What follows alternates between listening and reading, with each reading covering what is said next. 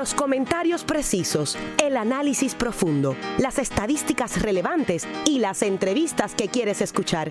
¿Están listos? Porque ahora comienza Conexión Deportiva con los periodistas Irán Torraca y Eugene Guzmán, más allá del terreno de juego. Saludos seguidores de los deportes, bienvenidos a otra edición de Conexión Deportiva. Feliz Navidad a todos los que nos escuchan, a los amigos y compañeros aquí presentes. Soy Irán Torraca, hoy junto a los compañeros Eugene Guzmán, Javier Rolón en la producción, Jesús Muriel y José Alicea. Hoy inicia la recta final, la última semana de la serie regular del béisbol profesional de Puerto Rico y Javier Rolón tiene velas encendidas para que los criollos salgan del sótano y Eugene Guzmán para que los cangrejeros puedan mantenerse y clasificar, aunque sea la tercera posición. Y yo, como no tengo equipo ya, pues neutral, con, mi, popcorn disfrutando de las preocupaciones de otros. También vamos a hablar sobre la NBA, que obviamente, como saben, 25 de diciembre es una fecha muy importante y la jornada de ayer estuvo sabrosa con eh, la victoria de los Celtics sobre los Sixers en un juegazo en tiempo extra y la sorpresa, el palo, si se puede decir así, de los Lakers en Golden State que lo hicieron con LeBron James lastimándose en el tercer periodo. Vamos a hablar sobre, sobre la lesión de James, sobre los resultados de ayer y si ha nacido una nueva rivalidad en el oeste de los Lakers y los Warriors de Golden State, pero vamos a comenzar con el baloncesto local y es que ya Carlos Arroyo y los Leones de Ponce acordaron para que Arroyo sea refuerzo de los Leones en la Liga de las Américas, pero les pregunto compañeros, ¿será solo en la Liga de las Américas o también jugará con los Leones en el baloncesto superior nacional? Buenas tardes y feliz Navidad. Buenas tardes Irán, Javier, José, Jesús y a todos los que nos están escuchando, felicidades. Y a Juan que llegó por ahí también. Vaya de llegar al control. Felicidades a todos, deseándoles, ¿verdad? Un, una feliz Navidad y eventualmente un próspero año nuevo. Y un próspero año nuevo es lo que quieren los Leones del Ponce con esa firma de Carlos a la Liga de las Américas. Ya había estado con el equipo ponceño en la pasada edición. No obstante, a mi entender, esta firma tiene un antes, un ahora y un después. Y si el equipo de los Leones del Ponce, con tanto problema económico que ha tenido Fajardo y Carlos como parte de esa administración, no lo pueden firmar para la temporada regular, entonces pudiera ser este un paso eh, al precipicio, porque con Carlos Ponce tiene garantía de que pudiera ser el campeón del 2019. Buenas tardes muchachos, me uno a las felicitaciones que, ustedes pues ya brindaron aquí a, los muchachos en el estudio y a, nuestros radio oyentes. Y sí, yo pienso que esa firma de Carlos Arroyo tiene dos partes. Eh, como yo indiqué una vez, los equipos aquí en Puerto Rico, lamentablemente para mí, que soy fanático de la Liga de las Américas, cogen esa liga de de, training camp, ¿verdad? De spring training, por decirlo así, como si fuera grandes ligas, eh, por la fecha de nuestro torneo. Eh, no es que esté bien o mal, es mi opinión y pienso pues que como no estamos jugando pues siempre vamos en desventaja para tratar de alcanzar algo más allá de pasar primera ronda, pero entiendo que esa firma de Carlos, la Liga de las Américas, tiene la segunda parte que sería firmarlo eh, ya para la temporada del 2019 del BCN y Carlos le cae como anillo al dedo a los Leones de Ponce. Le resuelve la, la, posición de armador. Eh, Ponce todavía tiene el incertidumbre de, de Carlos Rivera, que no se sabe si regresa o no. Ah, está jugando muy bien en la Liga de México, pero él, él, había dicho en, entre líneas que no sabía si volvía a jugar en el 2019. Como quiera, Ponce tuvo que traer un refuerzo el año pasado en esa posición de armador, así que Carlos le resuelve eso a, a los Leones, que entonces lo que hace es que le permitiría a Ponce buscar buscar refuerzos en otras posiciones importantes, tales como 3, 4 y 5. Como yo siempre digo, buscar, buscarse un mallillo, ¿verdad? Que, que haga 15 y 12 todas las noches, 20 y 12 todas las noches. Cuando digo 20 y 12 son 20 puntos y 12 rebotes por lo menos. Y quizás un 3 que pueda jugar de cuatro, como estábamos mencionando, mencionando Irán y yo fuera del aire. Para bajarle la carga a, Ángel Daniel Basayo. Que hay que administrarlo y llevarlo. Que haga goles, que haga puntos y que entonces para, las, para entonces esos playoffs, Ángel Daniel Basayo puede estar disponible la mayor eh, cantidad de tiempo posible. Así que eh, si lo que nosotros esperamos es que Carlos entonces eh, llegue ¿verdad? a Ponce después de esa firma en la Liga de las Américas. Entonces Ponce se pone eh, como gran candidato al título del BCN en el 2019 y, créeme, de las franquicias que hay disponibles, eh, yo creo que Carlos, el, el fit para Carlos Arroyo ahora mismo es Ponce. Y que va a ser la pretemporada con los Leones, porque en la primera ronda de la Liga de las Américas se va a jugar del 8 al 10 de febrero. Esa será, eh, ese fin de semana será en Ponce, precisamente, en el Pachín Vicens, donde estará jugando Arecibo, estará jugando el equipo de Lara y también Universitario de Panamá, el equipo de Lara de Venezuela. Y la temporada del BCN inicia en marzo, o sea que básicamente va a estar en pretemporada con los Leones. sí. Que ya, como saben, Arroyo ya ha indicado que su interés, su deseo es convertirse en agente libre en el BCN, que no desea regresar eh, con los cariduros. Aquí, Fernando Quiñones dijo la semana pasada que esa petición de agencia libre está en un proceso de revisión por parte de la liga, porque Felo Rivera alega que no que pertenece a Fajardo y que no solo pertenece a Fajardo, sino que es parte de la gerencia que no puede salir huyendo de la situación en la que están los cariduros. Así que eso es una situación que la liga va a atender, pero eh, por el resumen de Carlos Arroyo, por lo que ha hecho por el baloncesto de Puerto Rico, por la figura que es. A la liga le conviene que juegue. Y le conviene que juegue y le conviene que juegue con el equipo de su, de su predilección. Yo pienso que, que se ha ganado ese derecho eh, por lo que ha hecho en, en la liga. Y si acaso si eh, Fajardo puede recibir alguna compensación de parte de los Leones, pues yo pienso que Ponce tiene allí varios candidatos No, para, no, para regalárselo a Felo Rivera. Y yo lo que pienso es también que esto, esta decisión puede crear un precedente, porque quizás, quizás no, por lo menos que yo me acuerde, no ha habido esta situación donde un jugador, por reglamento, eh, puede declararse libre por falta de pago, pero ese jugador era parte de esa, administración. ¿Sabe? Esta decisión puede crear un presente. No debe haber reglamento para ese tipo de situación. Me atrevo a apostar que no. Entonces, el reglamento vigente le aplicará entonces como jugador. Y como jugador, al faltar pago, él tiene derecho a convertirse en agente libre. Así que eso incluyendo lo que tú dices, Irán, de lo, de, de lo que ha logrado, de, lo que ha jugado, le conviene a la liga que juegue. Pero yo lo que entiendo es que entonces, a, la falta de un reglamento, en base a esa situación particular, debe prevalecer falta de pago, me convierto en agente libre. Ese, ese punto yo lo iba a traer, Javier, y, y tienes toda la razón. Eh, la papa caliente que Sí, tiene la- es- el. BCN para dilucidar esta situación con Carlos Arroyo eh, puede llegar hasta los tribunales. Sí. Porque, eh, como bien ustedes han desmenuzado, ¿no? Estamos hablando de un jugador que es, el, que es parte o dueño del equipo donde milita, donde ha habido ¿verdad? Eh, serios problemas económicos en cuanto a pagarle a los jugadores y Felo tiene un punto tampoco puede salir Carlos, ¿verdad? Huyendo, si es que podríamos usar esa palabra, eh, aunque lo conocemos y no creemos que esa sea eh, la real acción de Carlos, pero Carlos está buscando tal vez su porvenir en probablemente la última temporada que pueda jugar, ganarse algunos pesitos. Y ganar un campeonato, Ganar un Ganar un en- campeonato, en su que despedida. a mí no me Exacto. gustaría que lo ganara con Ponce, pero esos son otros 20 pesos. Bueno, pero Santurce no va a jugar. Está bien, pero ¿Con quién lo va a ganar? Para eso es blasfemia para Eugene. ¿Con quién lo va a ganar? Mira, aunque sea verlo en la, en la Liga de las Américas, es blas- blasfemia. Este, ¿Es que tú quieres que lo gane con agresivo? Jamás. Se la puse bien difícil. bueno, y aquí eh, esto, esto va más allá y por eso cuando, cuando surgió la situación eh, durante la postemporada de la temporada pasada de la falta de pago con, con los jugadores de Fajardo, En el juego más importante. Aquí, en este espacio, le pregunté a Fernando Quiñones y le, le enfaticé en que había un conflicto de intereses de parte de, de la liga que permitió que Carlos Arroyo eh, fuera jugador y parte de la gerencia de, de los eh, cariduros y que eso no se podía permitir y que hay que hacer un reglamento Que evite situaciones como esa porque si tú eres jugador eres jugador. Y si eres gerencial pues eres gerencial pero porque se presta para cosas como esta. Y ahora la liga tiene un problema que no debo tener porque esto debe estar reglamentado y, y no se debió permitir. Cuando se retire Arroyo cuando se retire Barea bienvenidos y que, y que compren compren el equipo que quiera uno. que sean Sí, dirigentes lo que sea. pero mientras estén activos no porque pasan situaciones como esta que, que la liga a veces eh, entiendo que de la mejor buena fe piensa que todo va a estar Claro, bien claro. que va a ser felicidad siempre y no y la realidad de la vida no es esa. El, el infierno está lleno de buenas intenciones, me dijo alguien alguna vez, pero tampoco podríamos llegar a- a- al extremo, Irán. Simplemente es el hecho de que si vas a tener los dos sombreros, tienes que ser responsable en ambos sombreros. Porque a lo mejor pues, hay alguien que tiene mucho dinero y dice, yo quiero comprar un equipo.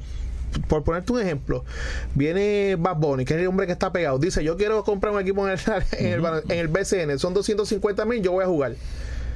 Pero lógicamente, él tiene que entender de que si es jugador y, y apoderado o, coapoderado, llámense como lo quieran llamar, tiene que ser responsable en ambos sombreros, Yo- no en uno No, y ok, en otro no. fuiste a un extremo, pero bien extremo. No, No, lo no, que, lo que pasa es que si yo tengo un si, ejemplo, si Bad Bunny dice voy a jugar y la liga lo permite, que cancelen la liga para siempre. pero, pero lo puede hacer porque es el dueño. Olvídate de eso. Mira, pero es el dueño, Irán. yo, Está yo bien, yo sé, pero pero, O sea, a- a pero, a pero por eso por eso Claro. es que la liga tiene Que reglas. reglamentar. Claro, y pero por eso a es que, es que se diferencia supone que es de un de- espectáculo serio y profesional. Bueno, Sí. pero a diferencia de otros deportes que probablemente exijan más del, a- del atleta como tal, en el baloncesto, yo estoy seguro que si a un loco se le ocurre hoy decir que va a firmar a Bad Bunny para la temporada 2019, va a meter 3 mil personas mínimo por juego. Bueno, y a lo mejor lo que hace, a lo mejor pasó. lo que hace es el corrido. y a lo mejor lo que hace es el corrido. Yo me porque voy, esa es la realidad. yo me voy a los extremos. Yo soy de los siempre pensado, siempre. Eh, y pues lo digo ahora por la cuestión de que sale esto. Yo no creo ni que sea dirigente jugador, Tampoco. ni que sea jugador dueño, Ni ni, que sea apoderado, dirigente. gente general, No. ni que zapatero a su zapato. Quizá un eh, dirigente de equipo y, gerente general sí para manejar el equipo, el personal y el presupuesto que te da el dueño. Ha pasado, Lo dueños. Con éxito en San Germán Por el eso te el digo, eso y, eso se ve en el deporte. Pero eso de que un dueño vote a, a- a- Felo lo ha hecho, lo hicieron, lo hizo en Carolina, este Joel Katz. eh, Katz, ¿sabe? que, que, que vote a Luis, voy a dirigir yo porque te, sí tienen la experiencia de pero zapatero a su zapato. Y eso es algo que la liga debe reglamentar y no solamente por el hecho de que yo soy el dueño del equipo, voy a hacer con el equipo lo que yo quiera. Tú eres dueño del equipo, tú eres el que pones el dinero, pero esto es una liga profesional y aquí hay unas reglamentaciones. Javi, yo no creo ni en que un jugador dirija, ni en que un diri- que dirigente juegue. Tienes, tienes un punto ahí, pero eh, eh, tú, tú traiste dos casos que fueron los más recientes, Joel Katz y, Y Felo. Rivera. El problema no está que ellos sean los dueños y despidan al dirigente y se pongan a dirigir. El problema está que los han- les han permitido dirigir sin tener los cursos. Esos son otros Eso es lo, 20 por pesos. eso, eso es lo que pasó 20 con. Barea también. Que Barea tuvo que salir corriendo. Sí. Porque si yo soy el dueño, Y los jugadores no tienen que tomar algún curso. no, No, tienen que ir al sorteo. hay que meter bola. No, yo sé, pero la- No, no, lo que- eh, lo que me el equivalente del curso es haber jugado en algún lado. Haber jugado a algún lado. Bueno, pues claro, pero si de momento viene y, y dice que jugaste en la liga puertorriqueña, por ejemplo, la que está funcionando ahora. Por ponerte un ejemplo, la guerrilla, en el colegio, jugué el McDonald's en tal fecha. no, pues tiene experiencia. el, punto que traerán, que yo lo entiendo, es que los jugadores tienen que pasar por un sorteo. Tú como dueño de equipo lo que tienes que hacer es tener dinero y pedir una franquicia. Pues claro. Al tener ese dinero voy a hacer con ellos lo que sea, aunque pertenezca a una organización. No puede ser. Yo estoy O sea, la organización como tal tiene que tener unas reglas para controlar ese tipo de situaciones, porque imagínate si es malo que un apoderado se siente detrás del banco si es dirigente, decir que esto al otro, imagínate siendo dirigente también. Totalmente de acuerdo. ¿Entiendes? Te da miedo esos 15 y esos 30 que, que tú dices, si no meto bolas aquí no voy a cobrar. No, claro, totalmente de acuerdo. Pero al fin y al cabo, quien toma la decisión final es el dueño. Según lo que está, Claro. lo que hemos visto siempre en el BCN. Sí, y si hay unos reglamentos, se supone que se respeten. Y entonces yo creo que ahora es un buen momento, debido a la situación de Carlos Arroyo, para que se reglamente eso. En ninguna instancia, ningún apoderado puede ser eh, dirigente, Jugador. puede ser esto, puede jugar. Puede. Un apoderado también puede decir, ah, voy a jugar, yo soy el dueño. Y, y- y- y ama- y amanecí con una. Y amanecí con un. Y amanecí con, con, con un uniforme puesto, haciendo el corrido. Sí, a lo mejor Felo puede decir, yo todavía Ah, puedo meter tiro libre. Pues, Felo jugó. Claro. Y Felo Katz, y jugó. Katz también. Katz jugó también. Por eso. Katz jugó en O sea, que, que si nos vamos a si nos- vamos si nos vamos- Yo no jugué en NCAA. Por eso digo que, que si nos vamos a esos extremos, pues bendito sea Dios, Por pues eso, jugar Por el eso, pero, pero, pero No, no, pero. el reglamento Irán lo permite. Que Bueno, se hay- que lo que estás diciendo, hay que hacer un reglamento. pero la realidad es que podría pasar, mm, se supone que no pase. Pero- Yo- yo- yo sé por qué me fui al extremo, Javier, es porque- que No, regla- incluso yo, yo tampoco creo. Lo que pasa es que se hace por pues para abaratar costo, para pa- pagar dos por uno. Pero yo tampoco creo que el gerente general debe ser el dirigente, porque es que el gerente general es el que se siente a hablar de dinero con los jugadores. Y el dirigente tiene otra función. Y, No. y en el béisbol profesional Se pasa mucho. también. Pasa Sí. mucho y siempre trae problemas. Porque el que tiene que votar al jugador Claro. el- es el que tiene que hacer el line-up. Y, y eso. Y eso siempre, siempre trae problemas. Pero esto es un tema que, que, que pica y se extiende. No, y vamos Y- a seguir y- hablando y- de él y qué cuando bueno a ver que qué decisión toman. Claro, y Claro. qué bueno que traiste eso, eh, ese punto Irán, porque si yo soy el dirigente y el gerente general, y yo sé que en la cláusula del contrato dice que si juega más de tantos minutos, lo siento y no juega. Ahí está. Ahí hay, hay un ejemplo de lo que es el conflicto de interés. Como mismo pasa cuando son distintos y el gerente te va donde el, el gerente Y te dice, general "No lo va donde el jugar". coach a decirle, este tiene que jugar por encima de aquel. Claro. ¿Sabes? Siempre va a haber conflicto. Estás hablando de Real que- Madrid. tiene que haber Sí. reglamentación. No, y de, y de, de los panes Mira, de nosotros en Dominicana pasó- que los votaron y llegaron últimos esos dos equipos. Pasó, pasó eh, en grandes ligas esta temporada que había una cláusula de que Harley Ramírez, si consumía aquí cantidad de turnos, se ejercía automática la opción para el próximo año por 20 millones. Y el mensaje que le habían dado a Alex, eh, su, su jefe, era. No lo juegues mucho eh, para evitar esto. ¿Qué dijo Alex? Yo no puedo hacer eso. No, puedo O sea, hacer eso, Si está claro, aquí, yo lo voy a claro. jugar. Lo Claro. votamos. Y, y no tengo ese problema en el, en el camerino. Exactamente, exactamente. Que fue la Y le- decisión y le inteligente salió, y el- y el- salió. y el tiempo demostró que tenía Claro, razón. y le salió, y le salió. Correcto. Así que yo, la, la verdad es que es un buen momento para la liga crecerse en cuanto a, organi- a organización. ¿Sabe? A decir, ok, esto es lo que yo tengo en reglamento y base a esto es lo- cómo puedo actuar. De ahora en adelante, estas situaciones se van a atender así. ¿Sabe? Malo sería que tomen la decisión en base al reglamento y no hagan nada. Y, y. Con, lo, con, con el aftermath, con lo que puede pasar después, porque volvemos a lo mismo. La situación de Fajardo está igual. Claro. O sea, la situación de Fajardo no ha cambiado, no se ha resuelto. Fajardo va a jugar, pero no se ha resuelto Pero no la sabemos situación. cómo. Fajardo va a jugar, no sabemos cómo, no sabemos con, con qué jugadores. Quizá yo firme, Sí, quizá yo regrese. Hablando, allí- hablando de cosas, hablando de extremos, quizá yo Lo regrese. que, lo que hemos escuchado y leído es que nadie quiere jugar allí. Es que es bien difícil. porque es nadie, bien nadie quiere ir a un difícil. sitio donde pues hay problemas Por eso, económicos. por Es eso. bien difícil. Pero- bien Y entonces la liga dice, va a jugar, pero ¿con qué jugador? Claro, pero siguiendo la línea y ya para irnos a nuestra primera pausa, el BCN tuvo un ápice de que tenía que formular un reglamento basado en ciertas situaciones con el caso de Walter Hodge. O sea, que no es cuestión de que esto es novel. Ya durante la temporada pasada tuvieron una situación que se dijo que eventualmente iba a estar resuelta esa situación con la licenciada Yanira Lisiaga, que iba a ¿verdad? crear un reglamento para ese tipo de cosas. Vamos a ver, y le vamos a estar dando mucho seguimiento en este próximo año porque, como dije, esto podría llegar hasta los tribunales. Sí. Pero en lo que se decide qué va a pasar con Carlos Arroyo en el, en el BCN, Vamos pa' Ponce. en Mira, cuanto me, a, la... me- me voy para Ponce si me dos sandwichitos al balcón. Ah, eso, eso siempre, Ah, eso siempre va. eso va. siempre va. Eso, es, pa- eso es parte de. Chacho. Eso es parte de la experiencia Si de, no, ir, al- de ir al Pachín Si no, no fuimos.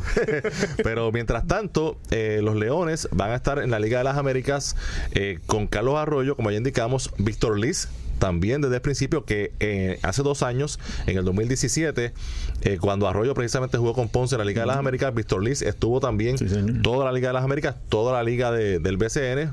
Fue para mí el más valioso, aunque finalizó Yo- segundo en la votación. Yo y eh, lo ganó Gary Brown Sí. eh, que Ponce eh, puede estar uno o dos pasos adelante de muchos equipos. Si Arroyo finalmente eh, juega con ellos en el BCN, va a tener Arroyo, a Víctor Liz, a Daniel Basayo en la Liga de las Américas, Adrian Uter, que creo que va a ser también, uno de sus refuerzos en el BCN. Así que eh, proyecta bien la cosa para para los Leones y para los Capitanes, precisamente, el otro equipo que va a estar en la Liga de las Américas y que son equipos que fueron los equipos el año pasado que protagonizaron una serie semifinal que pareció la verdadera serie pareció, final. pareció la final. Definitivamente, ¿no? Y Arecibo hay que decirlo. Eh, todos los años va este torneo Liga de las Américas. Unos años ha lucido bien, unos otros años ha lucido mal, pero le sirve. Le sirve para, para, para lucir de la forma que lucen año tras año en el baloncesto superior nacional. Y es un grupo asequible tanto para los Leones como los, para los Claro Capitanes sí. pasar a una segunda ronda. En el caso de, de estos equipos, eh, yo creo que, que el torneo de la Liga de las Américas, que por cierto esta va a ser su última edición de la forma que lo estamos conociendo, eh, sería bueno que fueran con su plantilla completa. Ver un equipo de los capitanes agresivos sin un David eh, Huerta. Oye, sí, hay que ver los compromisos que tengan no, no, no, la, realidad es que Fuerza Regia debe estar en el torneo de Liga de las Américas. O sea, David Huerta juega con ellos. Así que donde esté Fuerza Regia, Monterrey, allá va a estar, allá va a estar eh, David Huerta. Así que ya saben, del 8 al 10 de febrero van a estar los dos equipos de Puerto Rico en el mismo grupo en esta primera ronda de la Liga de las Américas. Pausamos cuando regresemos. Hablamos de NBA y la jornada espectacular de ayer. Si te apasionan los deportes, Conexión Deportiva es para ti, más allá del terreno de juego.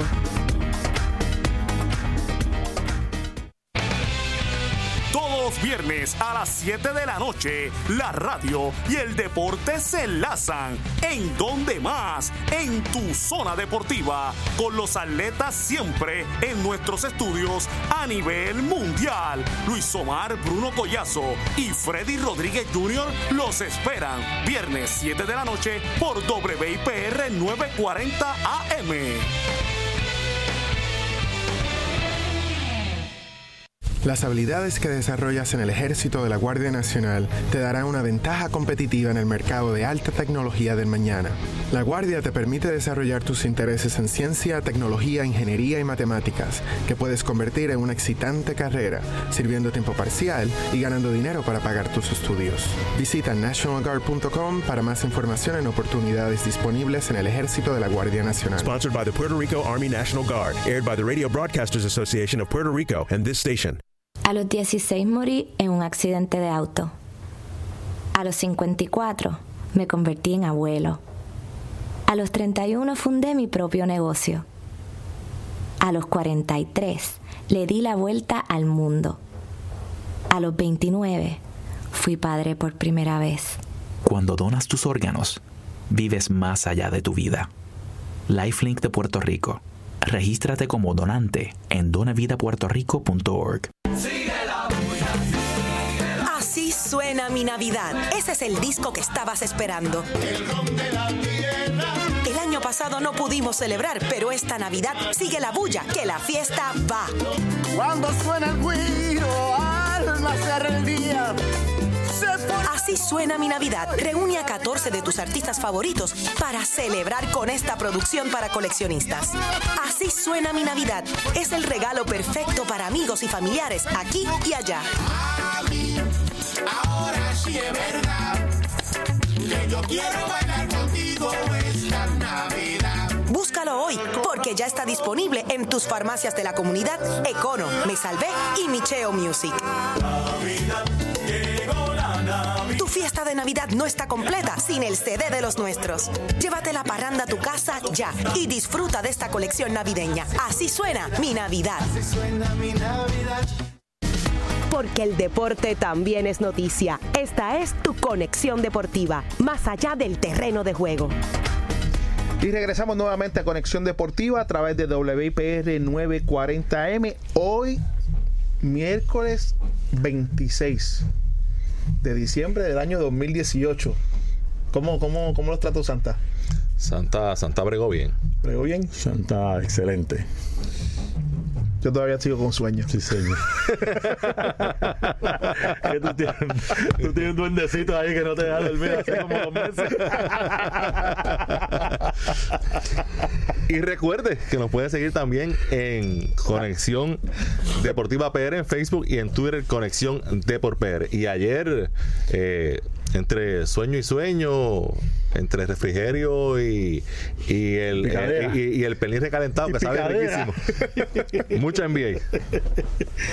Mucha NBA. Desde la una de la tarde, cinco desafíos se jugaron ayer, comenzando con el partido entre Milwaukee, que visitaba al equipo de los New York Knicks en el Garden, como ya de costumbre. Probablemente los Knicks no son de los mejores equipos, pero siempre el Garden está lleno para esta fecha y qué mejor que comenzar, ¿verdad? Una jornada de cinco partidos que luego presentó a Houston ante el equipo de Oklahoma City. El mejor juego de la tarde para mí, Boston y Filadelfia, Lakers y Warriors y para cerrar eh, Utah y Portland.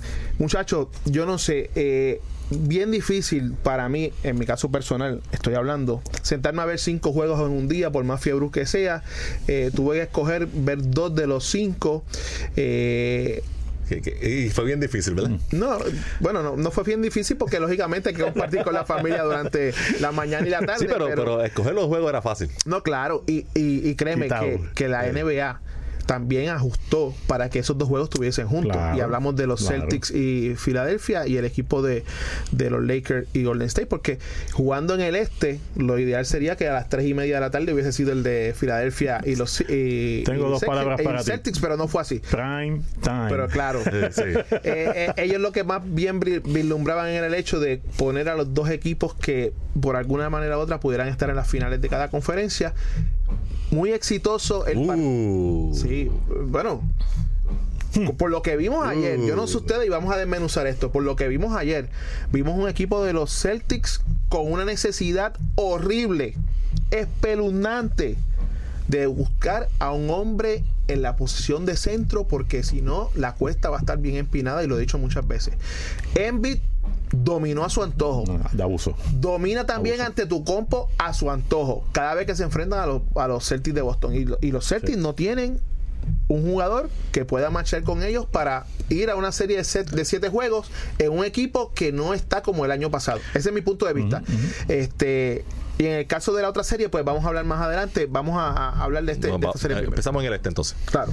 Pues eh, la victoria fue en tiempo extra de los Celtics, 121 por 114, un juego de rachas, un juego en el Correcto. que Boston sacaba 10 puntos, venía los Sixers y empataban o se iban arriba, y así se pasó. Incluso eh, al final tenía la ventaja en el tiempo regular el equipo de, de Filadelfia.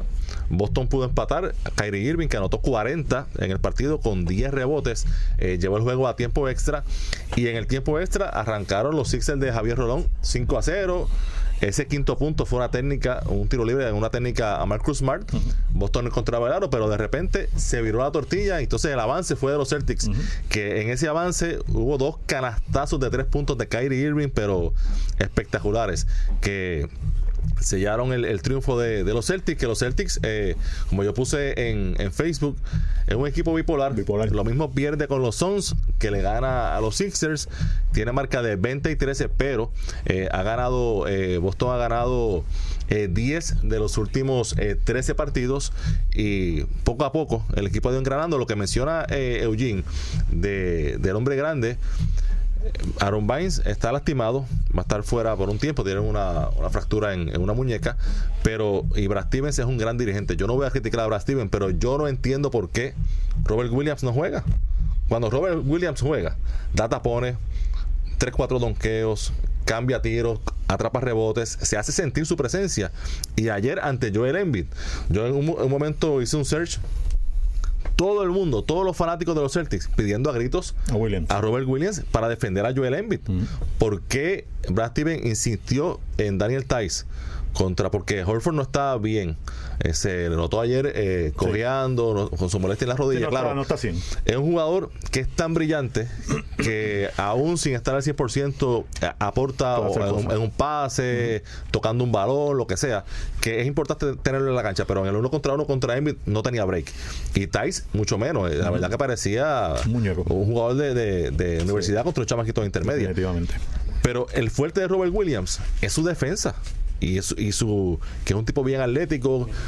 ¿Por qué no jugó? No sé, pero cuando juega, juega bien. Y yo pienso que es un jugador que quizás ese es el jugador que Eugene está pidiendo. Lo tienen ahí, se llama Robert Williams. Eh, yo voy a, voy a hablar primero de los Sixers, al ser fanático de los Sixers. Joel Embiid, eh, dependiendo de cómo lleguen los Sixers, es candidato a MVP. Ahora mismo está en la carrera, hay otros jugadores que entiendo que todavía están quizá uno o dos pasos adelante de él, pero está bien cerca. O sea, eh, Holford se veía pequeño al lado de Embiid. El, el- el otro jugador de Tice. eh, realmente hacía lo que podía, pero Embiid lo llevaba No, no había al chance, hoyo, lo no llevaba a la cárcel y no podía ser Embiid. De frente, te, te mete entre dos jugadores, termina, ¿sabes? Un gran jugador. Eh, Simmons, creo que tiene algo mental contra Boston. No es el mismo jugador contra Boston como es contra todos los demás equipos de, de la liga. Quizás tenga que ver algo con la serie o cuando logren ganarle uno o dos juegos a Boston. Este me sorprendió Chandler, jugó muy bien ayer, metió canastos claves, pero mientras eh, por lo que vi ayer, Filadelfia tiene el material para llegar a la final, para llegar a la final de la conferencia. Pero la cantidad de tenovers eh, tontos, Absurda. no forzados que cometen es demasiado. O sea, estamos hablando de turnovers que ni, ni la defensa está poniendo una mano en la línea de pase, no te están presionando. Son, son, son turnovers que te costaron y en un momento dado Boston había hecho 16 puntos de los turnovers de Filadelfia contra cero de Filadelfia porque Boston cuando entró el último parcial solamente había cometido cuatro turnovers. Cuatro que entonces cometieron un par de ahí fue que entonces Filadelfia se volvió a meter a juego. Así que confío en mis Sixers, pero necesito que, ne- por lo menos yo como fanático, necesito que la cantidad de turnovers bajen. Eh, Jimmy Butler yo creo que está haciendo un gran trabajo, defendió muy bien, eh, empezó frío, pero hizo, canastos, hizo, sí. hizo, momen- hizo canastos clave. Así que eh, me gustó lo que vi Filadelfia, hay que bajar los turnovers. Boston, creo que lo del hombre grande puede, tener la solución así, ahí como dice Irán. Me preocupa de Boston, los veo bien, pero me preocupan dos cosas. La cantidad de personal que tienen. No es lo mismo que el año pasado. Ustedes eh, son fanáticos de Brad Steven, aparte de que es el coach de su equipo, son fanáticos de él como dirigente. Muchas veces, no sé, eh, y quizás tiene que ver con que no tenga el mismo récord del año pasado a estas alturas. Pero un ejemplo, como dice Irán, ayer con, contra Horford contra Tice, pues mira, trae al otro a ver qué pasa. Pues no sé, quizás no se había visto en este tipo de y situación de y tener para- tanto personal que manejar. Y, y si, y si no puedes jugar con Aaron Bynes fuera y con Eh, Horford lesionado. Pues entonces, ¿qué vamos a hacer? Exacto. Y, tú tienes que, pienso yo, la temporada del NBA tienes la ventaja que es larguísima, Claro. que clasifican 8 en tu conferencia, tú te puedes dar el lujo de darle cancha a ese Tratar- jugador. tratarlo. Y de aquí a febrero, tú sabes Tratarlo. si ese es el que tú necesitas, o tienes que hacer un cambio, pero si no juega, Y entonces lo otro que me preocupa es que dependan tanto de Kyrie Irving ofensivamente. Kyrie Irving ha demostrado que se lesiona. La palabra no es consistente, pero se ha lesionado en el pasado. Y por seguir la línea tuya, Irán, estamos solamente en diciembre. Entonces Kyrie Irving no puede ser el Superman que fue ayer. Todas las noches, porque entonces cuando llegue junio, se va a desaparecer por, por la temporada, por lo demandante, porque entonces los tuvo que cargar. Así que tiene que aparecer esos otros jugadores que estén. Hayward no es el mismo jugador, pero nunca. O sea, Hayward- Hayward no puede terminar. Hayward mete uno que otro canastito, pero no puede defender, no puede terminar. Quizás es la falta, la, la falta de confianza. Que, tu- tuvo, que- tuvo varios juegos, especialmente uno juegos, en Minnesota sí. que se pareció Se al de Utah y de momento pero viró para volvió, atrás. a, volvió a desaparecer, no es el mismo y se le nota. Tú como uno que jugó, uno sabe, ¿sabes? El, el body language te dice, Sí. no, no tengo la confianza para hacer esto que yo hacía. En una penetró con la zurda, pero bien lindo, completo, que, que hace, hace tres años eso era un jalón de pelo, como digo yo. Pero se desapareció, así que tiene que haber uno que otro jugador de, de, de Ky- Kyrie Irving. Ey, sí, Kyrie, pero hacer 40 todos los días, perfecto. Pero tiene que haber una alternativa, porque los dos tiros que tomó Kyrie, el primero fue bueno, fue saliendo. El segundo fue irresponsable. ¿Para qué la metió? Y alegría y bomba es. Claro, el segundo fue irresponsable. Estoy en empate, la voy a por uno, estaban por uno adelante. A gloria, a gloria, Estaban a por gloria. uno, vámonos, eh, estoy, en el- estoy en mi cancha. Si la meto, eh, y salió, ya tú sabes, así, Superman soy. Pero fue un tiro malo. Pero la metió como muchos que pasan en NBA. Y en NBA esos tiros son normales. Así que eso es lo que me preocupa. Pero los dos equipos. Fajao, yo pensé cuando el juego estaba 15 a 10, Filadelfia cometió unos turnovers bobos que comete y ahí entonces Boston hizo un avance que se despegaron por 10 11 puntos.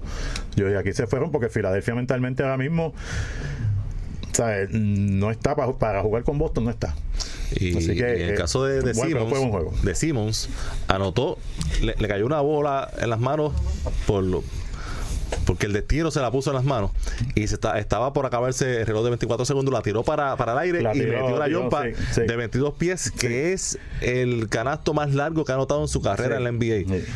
Y Ben Simmons es un jugador talentosísimo, pero Javier, si no puede anotar una jumpa a media distancia, Yo- no puede meter tiro libre, no tiene break. yo con No, eso- o sea, yo, yo no pienso que para, no que para, media distancia, para ya. llevarte al próximo nivel, Yo- tiene, tiene que defenderse aunque sea un tirito a media distancia y meter el tiro Yo libre. lo que pienso es, porque por y ejemplo, ya Boston lo tiene leído. Yo, yo, yo lo que pienso es, yo no, a mí no me preocupa la yompa, de verdad, ante tu compo tampoco tiene yompa. ¿Sabes? A mí lo que me preocupa es que no sea agresivo con los equipos como Boston. Ayer solamente intentó nueve veces. Y uno de esos fue ese tiro que hicieran. ¿Sabes? Él hizo 14, eh, atrapó 14 rebotes, hizo 8 asistencias. Pero nueve tiros para él.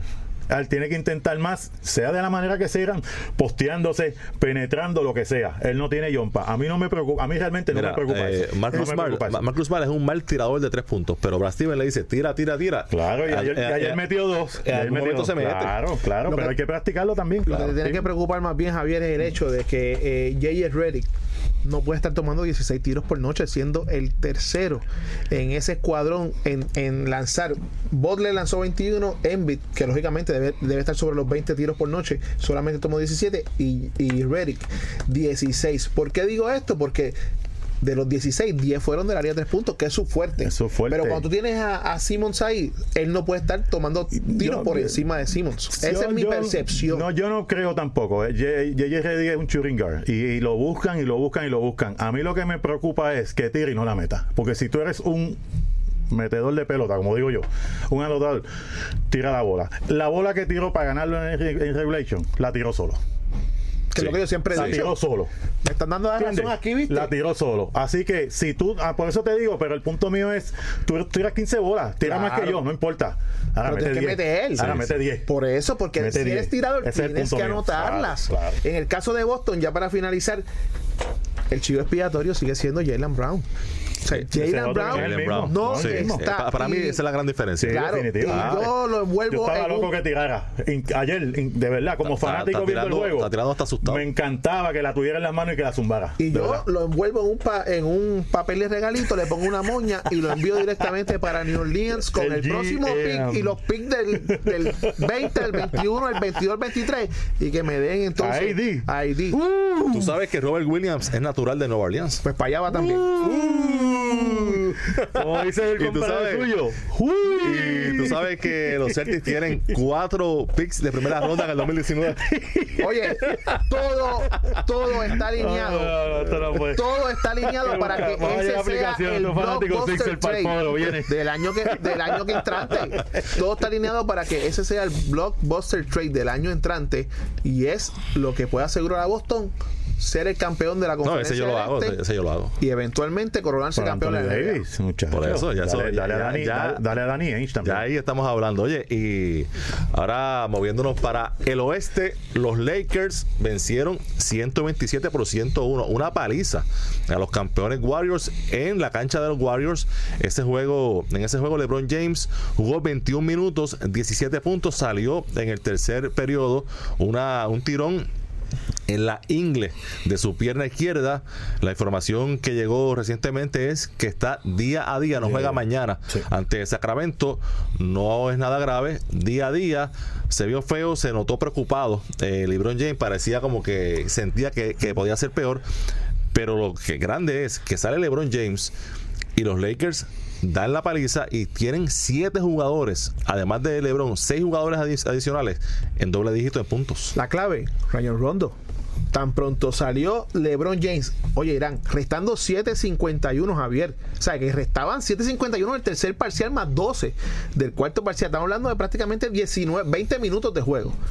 Ryan Rondo levantó la mano y dijo, yo soy el líder aquí. Deme en el balón e hizo mejor a cada uno de sus jugadores, que a la larga en muchas ocasiones se ha criticado a LeBron James porque no hace mejor a los jugadores que tiene a su lado, o tal vez como la gente quisiera que, que ocurriera. Pero ayer lo que hizo Rondo fue magistral. Y lo había hecho ya anteriormente con New Orleans el año pasado. 15 puntos, 10 asistencias. Y Pero el ahí. liderato, que es la, es la parte Claro, intangible. claro. Eh, Definitivamente. Kuzma, 19 puntos, 18 para Subac, 14 para Ingram, 12 Hart, como indiqué, 17 para James, así que repartió para todo el mundo. Todo el mundo contentito y una paliza a los Warriors. Se combinaron eh, el hambre y las ganas de comer. Un gran juego de los Lakers y un juego malísimo de parte de, los de los Warriors. Stephen Curry dio la segunda falta en el primer parcial. Eh, regresó en el segundo, pero no estaba eh, efectivo. Kevin Durant tiró de 13-5. Draymond Green de 7-2, que es otro jugador que no sé qué ha pasado. No es el mismo de hace uno o dos años atrás. Clay Thompson solamente tomó 7 tiros, encestó dos de ellos. Eh, Stephen Curry tiró de 17-5, el mejor anotador, y Gudala viniendo del banco con 23 puntos. Así que, eh, y diciendo esto, no le estoy quitando mérito a, a, a los Lakers. A ¿sabes? La, la realidad es que, que jugaron, dominaron todo el juego. O sea, no fue que, que fue como que vinieron de atrás, no, dominaron el juego, estuvieron ahí con, con- y lograron despegarse. Así que una gran victoria. Yo todavía no estoy embriagado con la emoción de los fanáticos Lakers de que están en cuarta, quinta posición peleando. La conferencia del oeste tampoco es la misma del año pasado. O sea, los Lakers tienen 20 y 14, 20 y 15. 20 y 14. 20 y 14. El año pasado con un 20 y 14 hubiesen estado en octava posición. Realmente. Pero- Así que la, la conferencia no es la misma. Y hay equipos todavía debajo de ellos.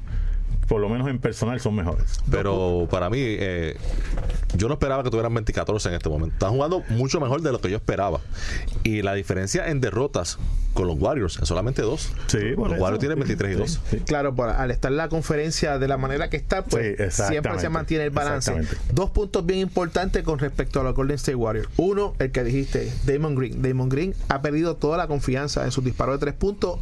Lo están leyendo. Ayer vimos en varias ocasiones que teniendo el tiro decidió poner el balón en el suelo para tratar de penetrar o buscar un pase. Están defendiendo y ya los atrás, equipos como- le como a están dando ese espacio completo para que tome el tiro. Y segundo, en el caso de Clay Thompson, que no ha tenido una temporada hasta ahora como la que se esperaba de él, el porciento en sus disparos de tres ha disminuido eh, gradualmente. Lo interesante de esto es, y yo no sé si ustedes se percataron ayer, cinco, seis posesiones corridas y la bola no la llegaba a Clay Thompson. ¿Sabes? Cuando tú tomas disparos que son de por ciento o bien tomados, pues tú no te quejas.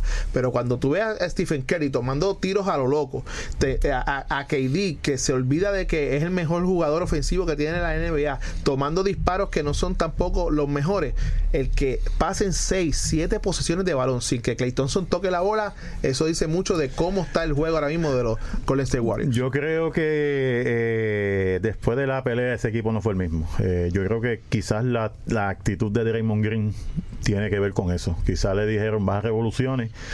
Son jugadores. Yo no podía bajar revoluciones. Yo tenía que pelear, que jugar, que hablarte malo a ti, aquel, para yo poder hacer. Yo traté un par de veces de bajar mi, intensidad y yo no era el mismo jugador. O sea, eso lo estoy diciendo por experiencia propia. Así que puede Sí, ser no, que- te, te cambiaron a los técnicos. y no, no, no, no. Vol- Volviste a los rudos. Lo único fue cuando, exacto, me adopté, no, no, yo tengo que ser de los rudos, de los malos. Así que quizás después de esa discusión con KD, es lo que se dice, pues se esconde la basurita debajo de la alfombra mientras estemos ganando, pero no es el mismo jugador, o sea, no es el mismo, aparte que lo están reconociendo ofensivamente, pero él no necesitaba producir ofensiva para ser productivo. Para la redundancia en ese equipo, porque es un jugador que hacía 8 puntos, 10 rebotes y 10 asistencias. Todo Pero lado. ni eso está haciendo.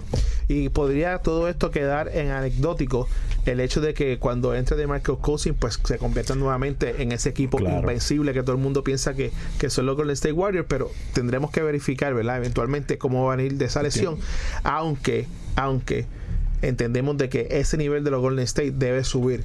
Eventualmente, como dijo Irán ahorita, estamos solamente en diciembre. Que se ven vulnerables. Eh, también. en el Se ven- oeste- se ven ganables, es lo que te pasa. No es como antes que, que tú ibas a Que había contra un- que había un aura que- y era que- como que 75% voy a perder y si gané pues era una sorpresa. Ahora se ven como que, que los mismos jugadores contrarios, tú los ves, volvemos a lo mismo, el body language. A este, a este equipo se le puede ganar. Y entonces ya, pues entonces ya cuando le dan una bofeta al guapo del barrio, ¿qué pasa? Todo el mundo le sigue dando lo que En el oeste hay 10 equipos por encima de 500. Denver es el que está primero porcentualmente empatado con, con los Warriors. Denver, uno sí sabía que iba a mejorar, pero yo Sí, no esperaba que estuvieran ahí. sí. Eh, Oklahoma City, tercero, 21 y 12. También está jugando, creo que un poquito por encima de lo que esperábamos. Los Lakers y los Clippers igualmente. Eh, y en el caso de Sacramento y Memphis, también están jugando sobre 500, que eran equipos que no se contaba con que estuvieran jugando de la manera que están jugando. O sea que ha sido hasta cierto punto una, una conferencia sorpresiva. Y los Lakers eh, con 20 y 14, eh, ganando de la manera que ganaron ayer ante los Warriors en la cancha de los Warriors. Y les pregunto, eh, ahora mismo son amenazas real para eventualmente unos playoffs para los Warriors. Yo, yo, yo no, yo no los veo amenaza todavía, como te digo, no estoy todavía eh, en ese boss de, los Lakers. Eh, han ganado juegos grandes, pero también han perdido, han perdido juegos que se supone que pierdan. Así que eh, el año pasado, para darte una idea, eh, para esta época, eh, Houston tenía como tres derrotas y, y, y- y Golden State tenía como cinco. Ahora mismo el que está en primer lugar tiene 10. Pues, eso es lo que hay. yo no estoy desmereciendo el trabajo de los Lakers. Lo que te estoy diciendo es que la conferencia es distinta a lo que era el año pasado y uno hace las proyecciones en base a lo que vio el año pasado. Oye, y yo no Por ejemplo, soy- vemos a Portland ahí con 15 derrotas. El mismo Utah no es el mismo equipo del año pasado, que fueron dos equipos que el año pasado fueron, eh, eh, eh, ¿sabes? estandarte en esa conferencia. Así que, pero están cuarto, a dos y medio del primer lugar. Yo no soy eh, gran fanático de LeBron James, yo no le resto su grandeza, obviamente es un jugadorazo de los mejores en la historia, Eh, pienso que es, todavía es el mejor jugador en este momento. Eh, no soy tan fanático de él, pero no le voy a quitar eh, su mérito. claro. Ahora, la verdad que hay que respetarlo porque lo que está haciendo Claro que sí. eh, con los Lakers, lo que hizo el año pasado con Lo que hizo el año pasado. lo que hizo anteriormente cuando ganó Cleveland el campeonato, 3 a 1. en lo que está haciendo con los Lakers, la verdad que todos los, todos los que hemos sido detractores de LeBron en No, algún momento, sí. hay que decirle usted tenga a este señor. Es que tiene un cuerpo como nunca lo habíamos visto. O sea, ayer mismo, esa lesión que él sufrió, probablemente a otro jugador le hubiese costado ya prácticamente un, un diagnóstico de tres semanas, un mes. fuera. Y aquí es día a día. O sea, la grandeza de LeBron está. Y, y ha sido con el pasar de los años un mejor jugador. Pero es que tiene un físico como jamás habíamos visto, ¿no? Y eso pues te da una ventaja sobre las demás personas. Y, y a mi entender, no solamente hay que pensar en que, en que LeBron llegó a Los Ángeles y el equipo luce mucho mejor de lo que lució el año pasado, sino también que tiene un grupo de jugadores jóvenes, ¿no? De los que pues como dice Javier, son atrevidos. Atrevido, sí, Y cuando tú eres atrevido, puedes Está- tomar decisiones que a la larga le pueden molestar al Sí, GM, pero sí. tu coach siempre va a estar contigo porque lógicamente lo que vimos ayer fue un equipo de jugadores jóvenes ante, y yo no quiero decir esto porque el equipo de, de Golden State todavía es joven, pero ante un equipo gastado, no quiero llamarlo viejo, Yo- un, equipo, un equipo gastado con la química que, que están locos de que se acabe la temporada probablemente para la- todo el mundo coger para su lado, los que puedan, y empezar en otro La lado. confianza, entre comillas, arrogancia los está matando. Y los Lakers eh, lucen a ley de una firma grande o un buen cambio para, Mm. Ay, para de verdad, de Ahí sí. verdad. Ahí estamos hablando. se- será amenaza. Ahí estamos hablando. Sí, señor. O sea que no están tan lejos. Eh, yo- uno, que- uno pensaba que este proyecto de LeBron era para, cambio- más, para más tiempo, pero no. Sí, esos lo- lo- picks, lo que esos que es- ustedes mencionaron ahorita se Sí, pueden por la borda. sí, sí. Sí, lo que, lo que- lo que pasa es que tampoco, tampoco vamos aquí a, a- ¿verdad? AD. A llamar al AD, diablo. Sí, no, pero Mira, mira, AD, AD es el boleto que tengo en el bolsillo del loto que me compré ahorita. Todo el mundo lo quiere. pero mira, los Lakers tienen Y, 20 hay- y y hay 14. equipos con ¿verdad? fichas para Sí, conseguirlo. buen- que es promedio. uno y los Lakers es otro. 20 y 14, buen promedio, 588. Sin embargo, el que está décimo en Memphis tiene 17 y 16. Dos, una semana una, más. una se y mala y baja. baja. Por eso te ¿Sabes digo que la conferencia no es la misma. Eso es lo que te estaba diciendo. Pero ah, por eso es que voy. No quiero desmerecer el trabajo. Ellos están a cual- en cuarto lugar a dos y medio. Esté como esté la conferencia. Eso es lo que hay. Ellos están aprovechando como está la Claro, situación. Eso es lo que hay. Eh, y Eso es lo que hay. ayer Y han también- ganado más de lo que han perdido. Eh, quedándonos en el oeste, los Rockets vencieron 113 a 109 al Thunder. James Harden, 41 puntos, 7 asistencias. Que Javi le gusta usar el término mete pelota. Y ese sí que, ah, se mete pelota, pero es que es bien. Lo que pasa es que. que Cuando tú que- tiras 30, perdóname, Javi, Sí, cuando sí, tú tiras sí, sí. 35 veces al Claro, canasto. claro. Y ayer no fue tanto el tiro libre, fue en siete ocasiones. Algunas veces hemos visto de 17, 18, 19 intentos eh, en el tiro libre. No me extraña que meta esa cantidad de puntos, 41. A mí, a mí, a mí, tiraste, tiraste para 88. eh, eh, a, a mí lo que pasa es que, que es que quizás la defensa del NBA se presta para que los jugadores hagan tanto canasto. Eh, Harden es un mete pelota. ¿Cuántas veces, si vieron el juego, cuántas veces lo tiraron para la derecha? Muy pocas, Dos, yo conté dos. muy pocas. Dos conté yo, porque ayer no estaba de fanático en ese juego. Ayer, ayer yo estaba analizando ese De, juego. de técnico. Ayer yo estaba de dirigente. Dos veces lo tiraron para la derecha. Y fue por George. Ahora, según te digo esto, te digo una, te digo una cosa, te digo la otra. Las dos veces que Paul George lo tiró para la derecha, el tipo encontró como dice para la zurda. ¿Sabes? Tengo que, esa decirte es otra también. Tengo que decirte eso. que a veces tú dices, bueno, Claro, defensivamente tenemos que hacer la esto. derecha, pero el tipo hizo dos movimientos para la derecha y ahí pudo hacer el crossover y se fue para la zurda y ahí fue Carne frita por George. Y si le permite, y, y si- Carne frita, caballo. y si le acabó. permiten un step back de tres pasos, pues. No, aquel fue el, el de cinco que hizo los otros días. La realidad que es un mete pelota. Al tener la bola en las manos, él, él es primordialmente un anotador, pero se convierte en un pasador peligroso porque, porque atrae la defensa y por eso es que hace tanta asistencia. Aparte que físicamente, usualmente domina a todo el que lo defiende. ¿Sabes? Puede meterle el Sí, hombro. especialmente cuando, juega la 1. Sí, eh, cuando juega la 1. O sea, por eso te digo, usualmente domina físicamente al que lo defiende, porque son, usualmente los point guard, pues son, pueden ser altos, pero pueden ser menos libras. Ajá. Así que los domina. Pero la realidad es, volvemos quizá al caso que mencioné ahorita de Boston, dependiendo demasiado de Harley, que quizás no es propenso a lesiones. Pero llega un momento que tú necesitas segunda y terceras voces, especialmente en los playoffs. Superman está más que en los ¿Sabes? cómics. Claro, claro. Y en otro juego que hay que mencionar a Giannis ante tu compo, 30 puntos, Eso sí, una bestia. 14 rebotes en victoria de los Bucks sobre los Knicks. Y este señor, eh, ¿dónde tú lo ranqueas, oye? ¿Ya, ya tú lo tienes número uno en la NBA ahora mismo o, o cerca? Está entre los primeros tres. Para mí, AD eh, es el centro que a mí me, me apasiona, ¿no? Porque hace muchas cosas en, la cancha. Pero Giannis, oye, el futuro de Giannis, o sea, es, es sorprendente. Probablemente en otra organización tuviese ma- el, eh, la exposición mayor. El ¿no? hype, el hype, sí. Pero eh, estamos viendo a, a un jugador fuera de serie que, que si, como dijo Javier, mejor ese tiro a media distancia se convierte Eh. entonces en, en el arma más letal que tendrá la NBA. La realidad que, que, que ante tu compo es, es impresionante. Es una cosa que, que me tuve que aprender el apellido Eh, porque eh, yo eso, dije, eso de freak le cae sí, perfecto. tuve que aprenderme el apellido porque es que lo vamos a seguir mencionando en los próximos 10, 12 años en la Sí, yo, NBA. yo- yo lo practiqué, ya me salí. Así que ya, ya me eh, sale. ante tu compo es un, es un freak, es una bestia. eh, domina el juego. A veces comete faltas ofensivas porque es tan físicamente superior al que lo está defendiendo que se lo va a llevar enredado como Mira, quiera. cualquier, simili- ¿Sabes? cualquier similitud con los con brazos, Hulk, imagínate.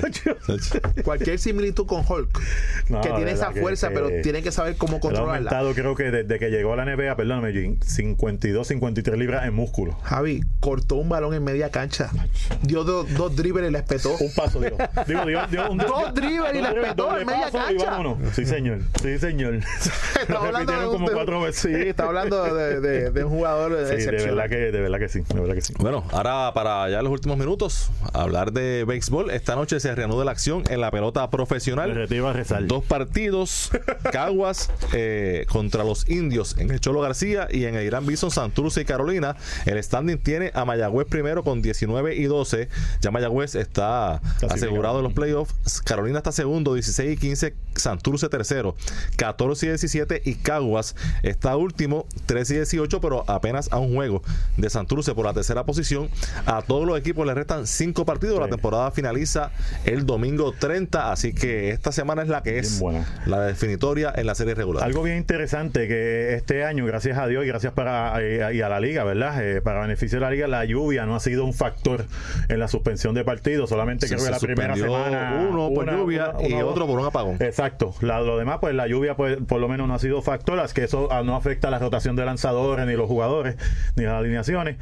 Eh, de Caguas, ¿qué te puedo decir? De los cinco juegos son tres contra Mayagüez, que han sido, ha sido el equipo dominante eh, en la liga este año. Pero al, estar, al estar clasificado, Exacto. puede ser que esos nos, no, no, pues vamos a descansar jugadores, vamos a jugar con la rotación para tenerlos frescos en la, en los playoffs.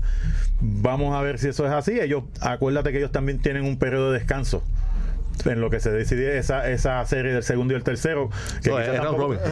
Ah. Sí, robin. Ah, pues entonces pueden decidir. Yo pensaba que iba a descansar el primero como 12 hacían antes en. Dominicana. Eso, va a ser, eso va a ser más largo que un día. Diablo, va a doble A de nuevo como la Sí, doble A. porque 12 juegos y todos los días Sí. tiene que descansar uno. Sí, no, pues eh, eh, la realidad es que lo que nos conviene es que Mayagüez descanse jugadores esta semana, a ver si podemos sacar por lo menos dos de esos, dos de esos partidos y Carolina y Santurce, que serían los otros dos juegos que le quedan a Cagua, tienen que sacarlo. O sea, es obligado sacar esos dos juegos porque esos serían cuentan dobles para, para cuestión de estándar. La ventaja de Carolina sobre Santurce es de dos juegos, sobre Caguas es de tres, así que yo pienso que los gigantes, a menos que es una debacle, No, pero, de pero debacle, deben, debacle deben total. clasificar, así que la situación debe ser entre Santurce y Caguas, que posiblemente cuando empezó la temporada lucían como los candidatos Como a ser finalistas otra vez. Exactamente.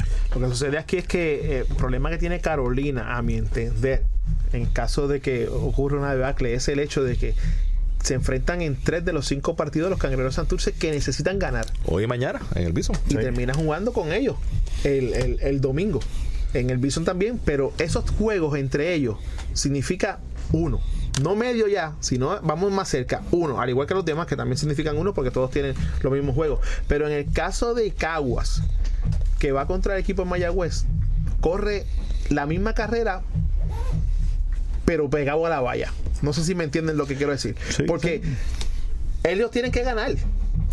Ellos tienen obligación yo de te- ganar. Aquí no hay otro, otro, otro, otro escenario. En el caso de Santurce, puede esperar ganar o que Caguas pierda. Y Pues eso lo ideal sería, lo ideal sería para Caguas que Carolina domine esos tres juegos, que acabe de clasificar, Santurce pierde esos tres y que Caguas gane lo más posible. Eso sería el escenario Sí. ideal para Caguas. Claro. Bueno, Pero Y ya para finalizar, en las grandes ligas, ahí llegó una alerta de que los padres y los indios de Cleveland están bien adelantados en conversaciones para que Corey Kluber pase a los padres de San Diego. Con eso los dejo no, hombre, y hablamos no, mañana No, hombre, no. a las 5 de la tarde. Que tengan todos Cincinnati. buenas noches.